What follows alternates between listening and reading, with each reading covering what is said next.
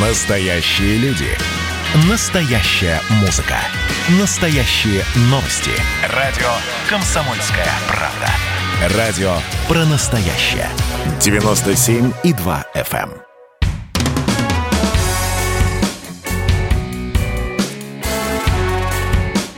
Я ж бать. Привет, меня зовут Валентин, и я многодетный отец. Представьте себе ситуацию. 7.30 утра. Ближайший час расписан буквально по минутам. Выйти из дома, посадить детей в машину, отвезти одну в одну школу к нужному времени, другого в другую школу к его времени и еще успеть по делам. Но тут, как всегда, я проспал минут на 10, дети долго собирались, вышли на 5 минут позже. В общем, план еще не рухнул, но нервничать я уже начинаю.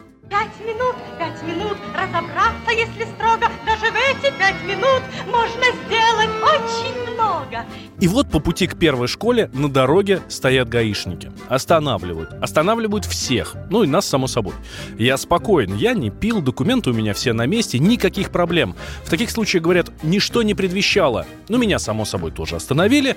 Смотрит господин полицейский мне в окно и спрашивает. Дети есть? Есть, говорю. Пристегнуты? Да, говорю. Откройте заднее окно. А сзади что-то я не вижу ремня. Я поворачиваюсь и буквально немею. Мой средний сын сидит на сиденье, и он не пристегнут. Я натурально не поверил своим глазам. Я даже попросил его поднять руки. Ну, чтобы вы понимали, у меня в семье это догма. Ты сел в машину, сразу же пристегнулся. Даже я пристегиваюсь на заднем сиденье какого-нибудь такси, например. Ну, в общем, 3000 рублей штрафа и минус драгоценные 7 минут. И тут я на него сорвался. Мы сразу Коле сказали.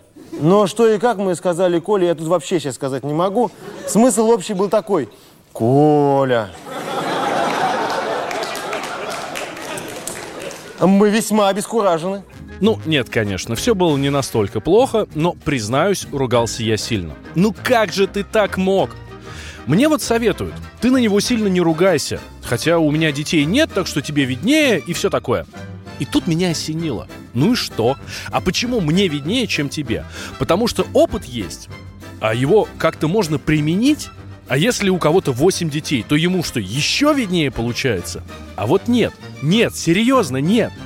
Никто не знает, как надо воспитывать детей. Никто. Вообще никто. Потому что то, что применимо к одному ребенку, может никак не подходить к другому. Даже в рамках одной семьи и даже если дети примерно одного возраста. А что уж говорить, если разница у них 10 лет или больше.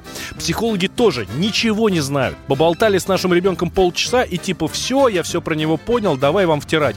Чтобы ваш ребенок вас слушался, вам надо стать его другом. С вас 5 тысяч. Приходите на следующий сеанс. Фу, черт, спасибо, капитан Очевидность. Вы скажете, ну, ребенок к нему ходит и доверяет, и общается. Конечно, общается. Он туда ходит не уроки делать. И он туда ходит не постель заправлять. Его там этому не заставляют. С ним просто беседуют, играют. Ему классно. Это же как разница между туризмом и иммиграцией. Одно дело приехать в село на недельку там буквально отдохнуть. Хорошо, природа, свеженькое молочко. А ты попробуй тут поживи. И вот тогда поговорим.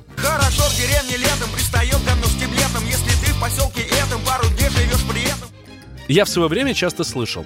Я вот своих двоих воспитала, и вот они какие хорошие выросли. Но елки-палки, вы их растили 30 лет назад. Тогда не просто все было другое, а вы тогда вообще жили на другой планете. Без гаджетов, без современного истеричного мира, без вечной гонки за всем вокруг. Не в обществе потребления, и работа у вас была не такая, как у меня. Ладно, старшие лезут с советами, типа во всем разбираются. Но я, например, и сам понятия не имею, умею ли я воспитывать детей детей или нет. Может, она сегодня постит цветочки в Инстаграме, а завтра захочет татуировку под глазом. Я вам скажу, умел ли я в 2021 воспитывать детей или нет, лет через 30, когда посмотрю на своих и пойму, что вот оно, получилось. Так что никогда не слушайте, если кто-то лезет к вам с советами, даже если это родственники, особенно если вы этого не просите. Просто будьте для них друзьями, и тогда они будут вас слушать. С вас 5000.